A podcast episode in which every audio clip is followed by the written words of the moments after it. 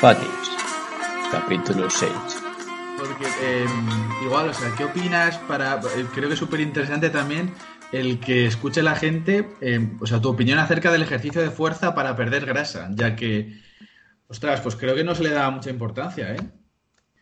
Yo creo que, o sea, porque me, me he dado cuenta de que como somos gilipollas, eh, no tenemos nunca un gris, o sea, no hay, no hay término medio. Antes era solo cardio, no hagáis fuerza. Ahora es Sí. que me he encontrado gente de, de, el cardio no vale para nada. Y dices tú, a ver, a ver, a ver, a ver, a ver.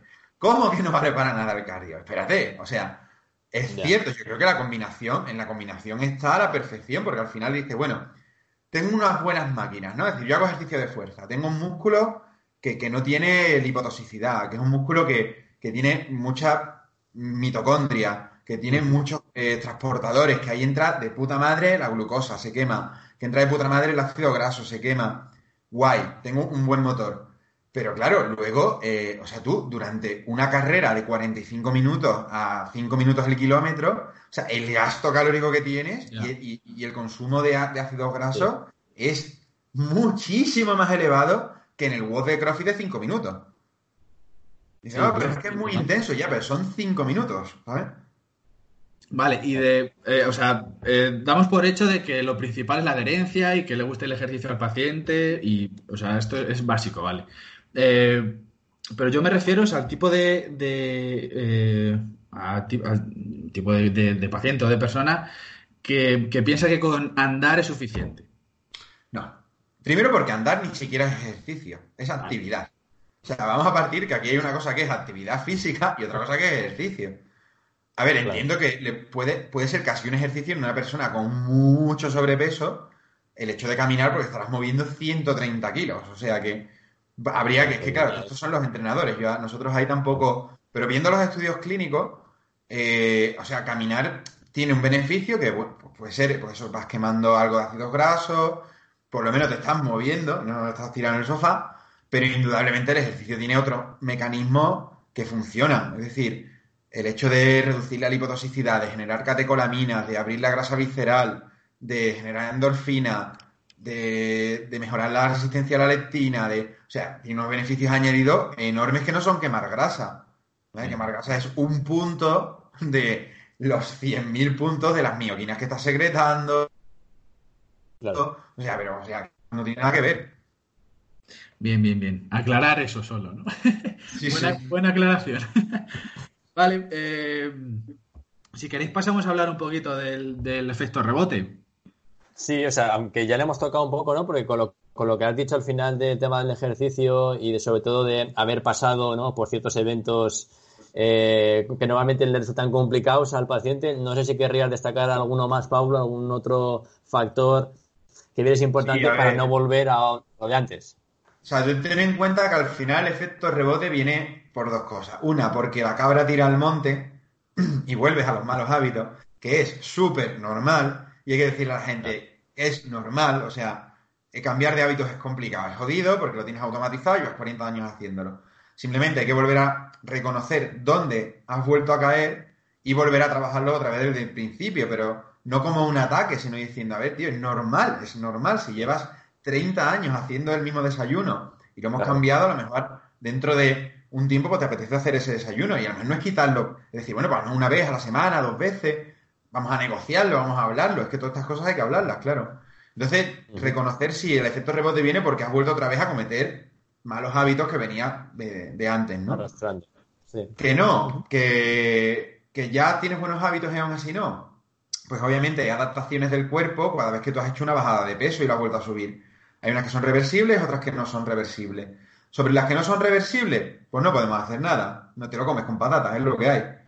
Las que son reversibles, pues bueno, podemos intentar medio controlarlas o gestionarlas porque esto, los estudios clínicos están en bragas. Ten en cuenta que, o sea, que, ¿cómo dices tú que hay efecto rebote? O sea, primero, ¿cuánto has bajado de peso? Eh, de ese peso, ¿cuánto fue músculo y cuánto grasa? ¿En cuánto tiempo? ¿Qué déficit calórico hubo? ¿Hiciste deporte? Eh, ¿Qué dieta hiciste? ¿Qué macronutrientes hubo? ¿En cuánto tiempo lo recuperaste? Eh, ¿qué es bajada de peso? ¿Más 5 kilos? ¿Más un 10% del peso inicial? O sea, es tan heterogéneo. Sí, no sabemos bien cómo, cómo definir eso, ¿no? Claro, claro, claro. ¿Cómo definir el efecto rebote? Es jodido, ¿no? Entonces, sabemos que hay algunas cosillas que sí que cambian y, y que podemos intentar resolverlas. Pero, claro, es probar y a ver qué tal, ¿no? Ahí viene muy bien, pues, por ejemplo, lo que estábamos hablando antes, hacer algún ayuno para flexibilizar un poquito pues, la oxidación de otros combustibles, eh, hacer ciclos de, calorías o ciclos de carbohidratos o de grasa, de macronutrientes, probar con estrategias nuevas, yo qué sé, pues vamos a hacer, yo qué sé, pues por ejemplo, dos o tres semanas una dieta vegana, o una feto, yo qué sé, pues por probar, y si cae la breva, yo que yo he tenido gente que no sé por qué, porque al final no sabemos lo que pasa en el cuerpo, y empezar a hacer una dieta altísima de carbohidratos y, empezar a bajar echando hostias. Y decir, me pego un tiro. O sea, esto es lo contrario de lo que yo iba a pensar que iba a suceder, ¿no? Pero no son dietas malas, ¿no? Al final, pues bueno, usas una estrategia nueva, a lo mejor el paciente se motiva mal, tiene más adherencia, a lo mejor a nivel metabólico justo ese combustible ha potenciado algunas vías, qué sé, tío, si es que tampoco sabemos todo. Claro, claro, claro. O sea, estoy probando cosas, cosas, nuevas. Sí, sí, sí. porque adaptaciones que no son reversibles, eh, ¿podrías decir alguna? Bueno, imagino que eh, la tiroides baja, eh, todas estas, ¿no? O sea... Pero la tiroides suele ser reversible, igual que la leptina, ¿vale? O sea, a nivel hormonal suele ser un poquito más reversible que, por ejemplo, en una baja de subida de peso, pues a lo mejor la hiperplasia de los adipocitos, ¿no? Que dice, bueno, donde antes tenía, mm, yo qué sé, 60.000 billions, ahora tengo 100.000 billions, ¿vale? Es que hay 40. Con un turnover o una vida media enorme, claro, tú hasta que pierdas otra vez eso, a lo mejor están más vacíos y no están tan hipertrofiados, pero ahí está el tejido. Y el tejido adiposo no es solo el adipocito. Hay tejido conectivo, hay macrófago y todo eso ocupa sitio, ¿no? Ese, esa pielecilla, ese residuo que queda aquí abajo, muchas veces es de eso. Luego, cambios del metabolismo en reposo, también hemos visto que eso, hay veces que es que, o sea, lo que es la termogénesis adaptativa, el famoso estudio este de, de The Biggest Loser, donde había casi 700 calorías menos de metabolismo basal medido en cámara, eso es una puta locura, que estaban casi en el mismo peso inicial. O sea, es una persona que ha bajado 70 kilos y ha recuperado 60 y que con 10 kilos de diferencia tenga 700 calorías menos de metabolismo basal, eso, es una locura. Y llevan ya 6 años. Es decir, que si en 6 años han perdido eso, es más, si han recuperado 50 kilos y ha vuelto a bajar 100, 100 kilocalorías más el metabolismo basal, o sea, el que me diga que eso no es una adaptación metabólica, vale, tumba metabólica a lo mejor no, pero adaptación, hostia, puta, ¿sabes? Joder. No se sabe en qué punto eh, pasamos de acumular grasa subcutánea a visceral. Creo que no, ¿no? O sea, no se sabe en qué porcentaje graso ni. No, porque depende de otros factores. Y aparte, estamos viendo, por ejemplo, que el tejido graso subcutáneo profundo se está comportando similar al visceral a nivel de, de, la lipólisis basal, a nivel de resistencia a insulina, de inflamación y tal. Pues Entonces, no, creemos el ratio entre saturada visceral o el a partir de X porcentaje de grasa, pero eh, ahora mismo es muy heterogéneo. No sabemos cuándo ya el tejido graso subcutáneo empieza a derivarlo al visceral. Vale, porque ahí es el punto en el que empieza a, la hiperplasia, ¿no? Claro, ahí cuando ya. O sea, tú empiezas a hipertrofiar el subcutáneo, luego se empieza a hiperplasiar el subcutáneo, y cuando ya a nivel mecánico ven que tampoco es que hay mucho más hueco, empiezan a derivarlo también un poco ya al visceral, ¿no? Empieza el visceral igual a hipertrofiarse y luego a hiperplasiarse. Eh, los puntos, pues depende mucho, depende de la velocidad a la que aumentes el peso, del tipo de comida que estés comiendo. Por ejemplo, sí que se ha visto con comida basura o con alcohol, aumentaba más la visceral que la subcutánea. Eh, claro, depende de muchísimos factores, ¿eh? Entonces, hay que tenerlo en cuenta. Pero también, lo que se está viendo también, esta gente que son obesidad metabólicamente saludable, se está viendo que en los estudios prospectivos dice que esto en cinco años no es saludable. Es decir, no es que la gente diga, vale, estoy en una obesidad saludable, me cuido y me mantengo, o me cuido incluso bajo. No, es que tiran la puta toalla y hacen peor las cosas y en X años ya están teniendo problemas metabólicos. Entonces, claro, cuidado con el, vale, tengo sobrepeso, obesidad más que sobrepeso, el sobrepeso es otra cosa. Pero si tengo una obesidad sana el rollo, ¿no? No tengo la analítica mal y tal, eh, no te confíes porque, claro, es que eso va a ir a más. Vale, obesidad sana te, te refieres por encima del, del IMC, pero con los parámetros bien. Claro, con unos parámetros metabólicos, que eso ya luego habría que evaluarlos bien, por lo menos una analítica normal de bioquímica normal y tal. A lo mejor, bueno, pues puede haber su reticencia si no estamos mirando patrones inflamatorios o resistencia a insulina o lo que sea. Pero bueno, incluso midiendo eso, es decir, vale, pues por lo menos quédate así. Es decir, entiendo que si tienes una obesidad metabólicamente saludable es porque seguro que tienes algunos bastante buenos hábitos, manténlos. Que me quede como estoy, ¿sabes? De puta madre, siga así. Que a lo mejor sigues mejorando hábitos e incluso bajas algo de peso y mejoran algunos patrones. Guay. Pero si no, por lo menos quédate como está. No vayas a peor. Sí, pero es una pena porque eh, hasta que la gente no ve la analítica mal, aquí, aquí no pasa nada, ¿eh? Aquí no pasa nada, amigo, no pasa nada. Me confío, claro, claro, obviamente. Eso es así, ¿eh? O sea, yo me, es más peligroso. Es peor incluso, ¿eh? Que, que, que, lo contrario, casi, que tener la analítica un poco mal, colesterol alto y tal, y, y, y estar en un peso adecuado. Creo que lo peor lo segundo. A ver, dime tú que no te encuentras gente en consulta que con el hecho de que me estoy tomando unas estatinas o me estoy tomando, yo qué sé, una tenolol, pues ya mm, es como que me puedo permitir comer X cosas, ¿no? Me puedo permitir ser más sedentario. Es como, como ya me estoy tomando la pastilla, lo que hago no es seguir con mi mismo hábito, es que lo empeoro. Sí, sí. Porque ya mm, cedo mi responsabilidad a esa pastilla, ¿no? Entonces, hay que tener Sí. cuidado con eso. Es lo que comentabas tú antes, ¿no, Pablo? De que el sistema sanitario, al fin y al cabo, es farmacocentrista, ¿no? Como, Claro. como, como lo queramos llamar. Entonces, me, me dan la pastillita, estoy salvado ya. Efectivamente, o voy al Nutri, me dan la dieta de turno y ya no tengo yo que hacer nada. Y es en plan de, a ver, no. Esto tiene que ser un trabajo entre los dos y cedemos responsabilidades y somos un equipo, pero vamos a negociar las cosas y vamos a hacer cambios. Pero no dependas de mí, no dependas de un menú, que un menú tampoco es que sea, ¿sabes? Bien, bien, bien, bien. Porque eh, hablando de, o sea, tú en consulta utilizas, has, mencionado antes eh, para el tema de, las adaptaciones, meter nuevas herramientas o nuevas eh, estrategias como tipo ayuno intermitente o dieta cetogénica. ¿Utilizas alguna más a la hora de pasar consulta? ¿Alguna nueva herramienta que se te ocurra así que esté guay? A ver, yo de primera, en la primera consulta le hago la entrevista y entonces ya a partir de ahí, que tengo toda la información, le doy los primeros documentos, que suelen ser educación nutricional, en la mayoría de las veces, ¿vale? Eh, no hay cantidades, hay proporciones de ingredientes dentro de los platos para que vayamos metiendo alimentos con menos densidad calórica y una buena distribución a la semana y mucha verdura, eh, con los gustos alimentarios y todo, ¿no?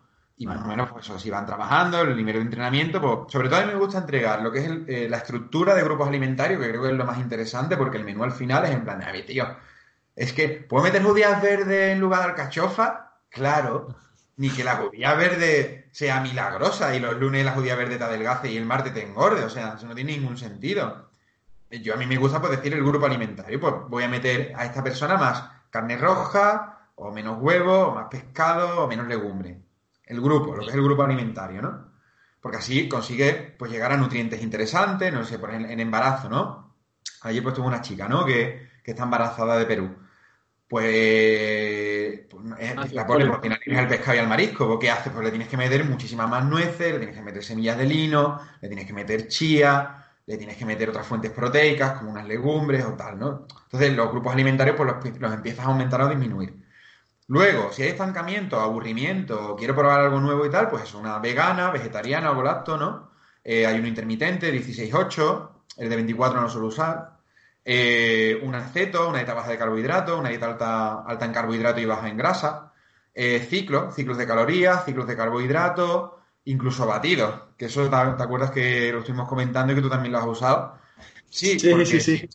al final, que no sea el, el fontanero de turno que ahora está vendiendo. Herbalife, tío, pues que seamos nosotros, ya que vamos a usar una herramienta que tampoco la veo mal, porque en algunos casos es útil, la usamos nosotros y tampoco le veo ningún problema hacer una estrategia con algunos batidos, ¿eh? Sí, no, no, o sea, yo eh, eh, me acuerdo que cuando nos lo... Porque la idea esta viene del, del, del curso, me acuerdo que cuando nos lo comentaste, como que los Nutris tenemos el, el handicap este de, hostias, no, batidos o suplementación, poco o, o nada. Claro. Pero en algunos casos te permite controlar mucho las, las calorías, ¿eh? O sea, como algo puntual y si te lo está recomendando un Nutri, ¿sabes? Que, que, ha estudiado y que se dedica a ello, el problema está en lo que, coño, pues en lo que tú has dicho, que, que, que no cualquiera lo puede hacer porque se juega con la salud de la gente.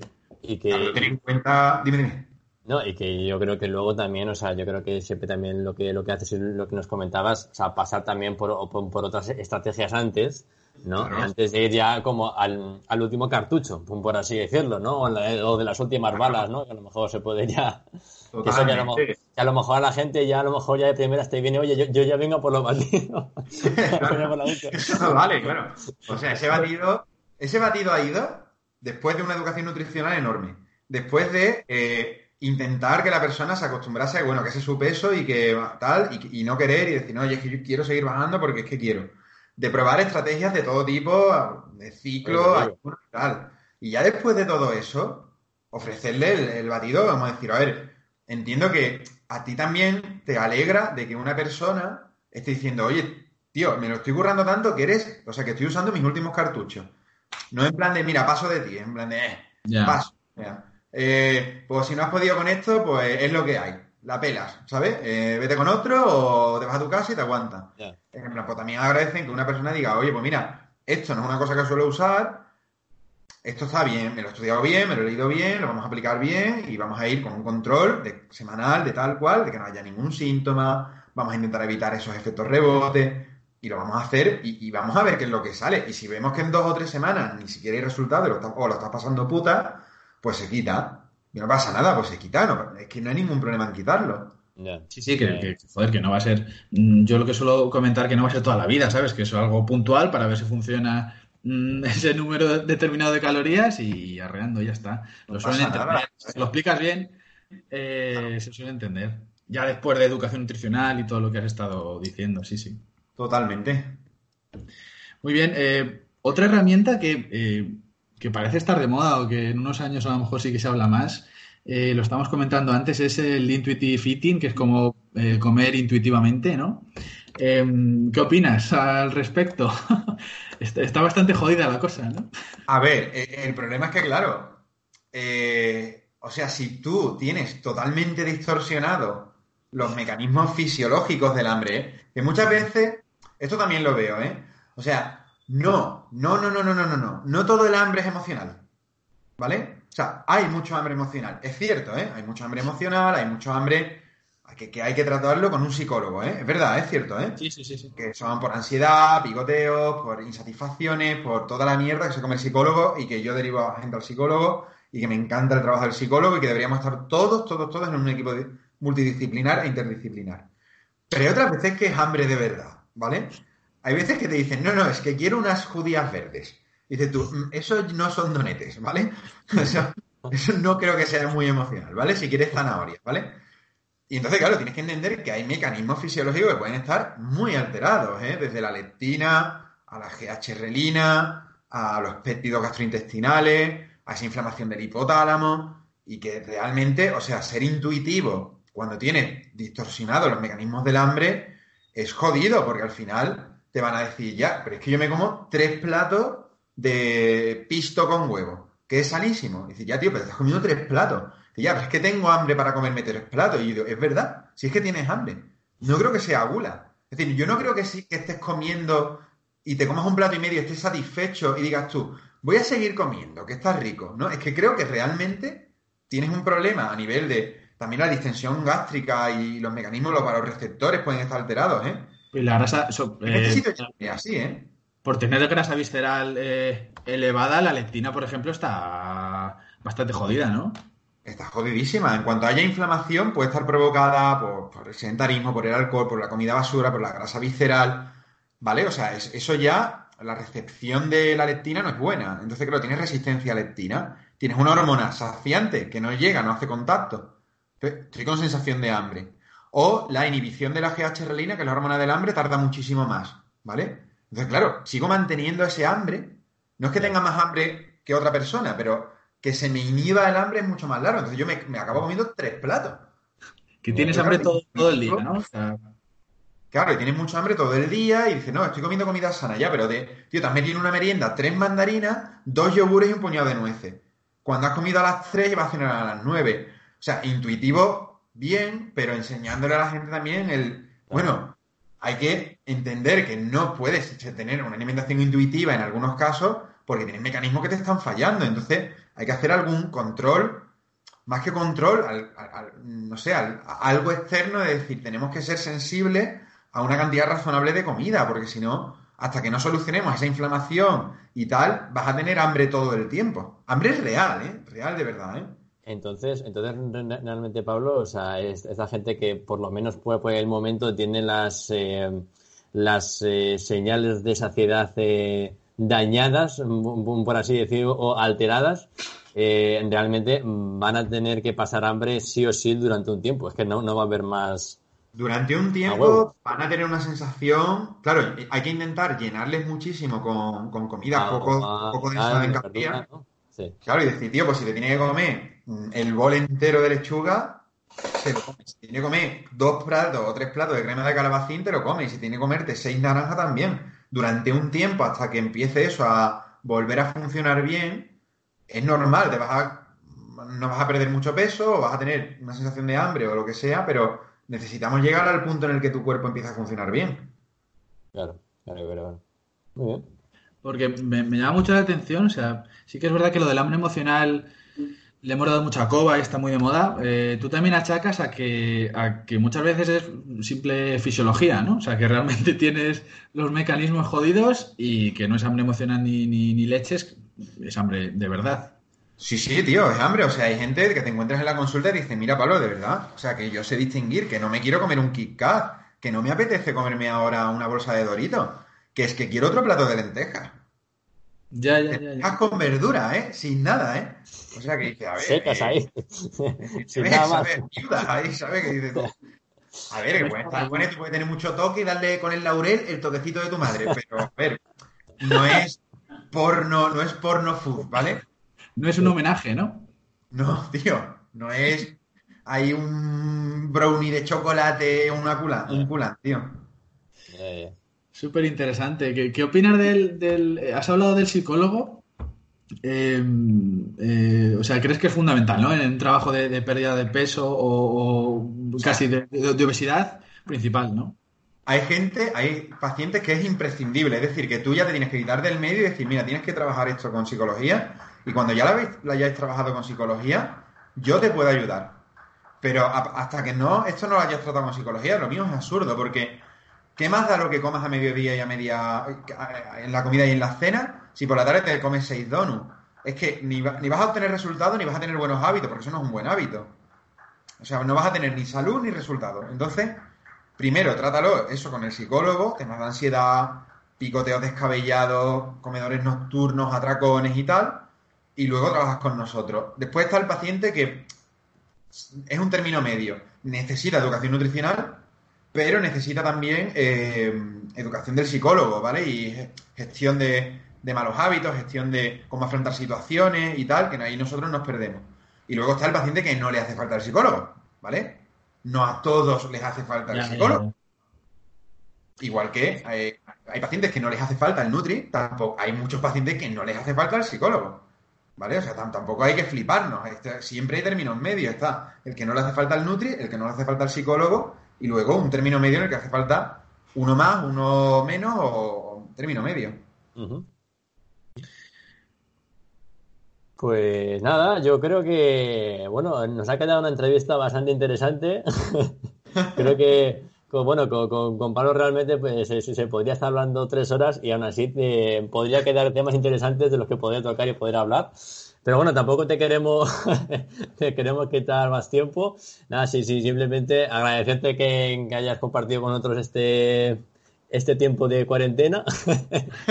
y, y, nada, no sé si quieres decir algo más, Felipe. No, nada más agradecerle eh, su tiempo a Pablo, que es una máquina súper majete. Eh, si quiere. Ah, bueno, eh, es tan majete le, voy a hacer la promo... le voy a hacer la promoción yo solo. tiene un libro, se llama El Eh, método sí. El Método sí. verdad. El método sí. Que, Gran, que- gran libro, gran libro. Eso, lo ha puesto gratis. eh, ¿Lo tienes en tu, en tu bio, Pablo? En el método sim.org. Eso es, pues os podéis meter o descargarlo, que está de, eh, está de puta madre, está genial. Y, y nada, pues eso, agradecerle el, el ratito a Pablo. Que nada, que seguimos. a- Pues yo soy una cotorra, o sea, aquí podríamos estar todo el confinamiento y quedarían temas, ¿sabes? Pero como ahora tenemos muchas cosas que hacer, pues habrá que cortar. Pues nada. Bueno, Nos, nos vemos en el siguiente capítulo, chicos. Un saludo. Venga, gracias por invitarme. Un abrazo. Chao.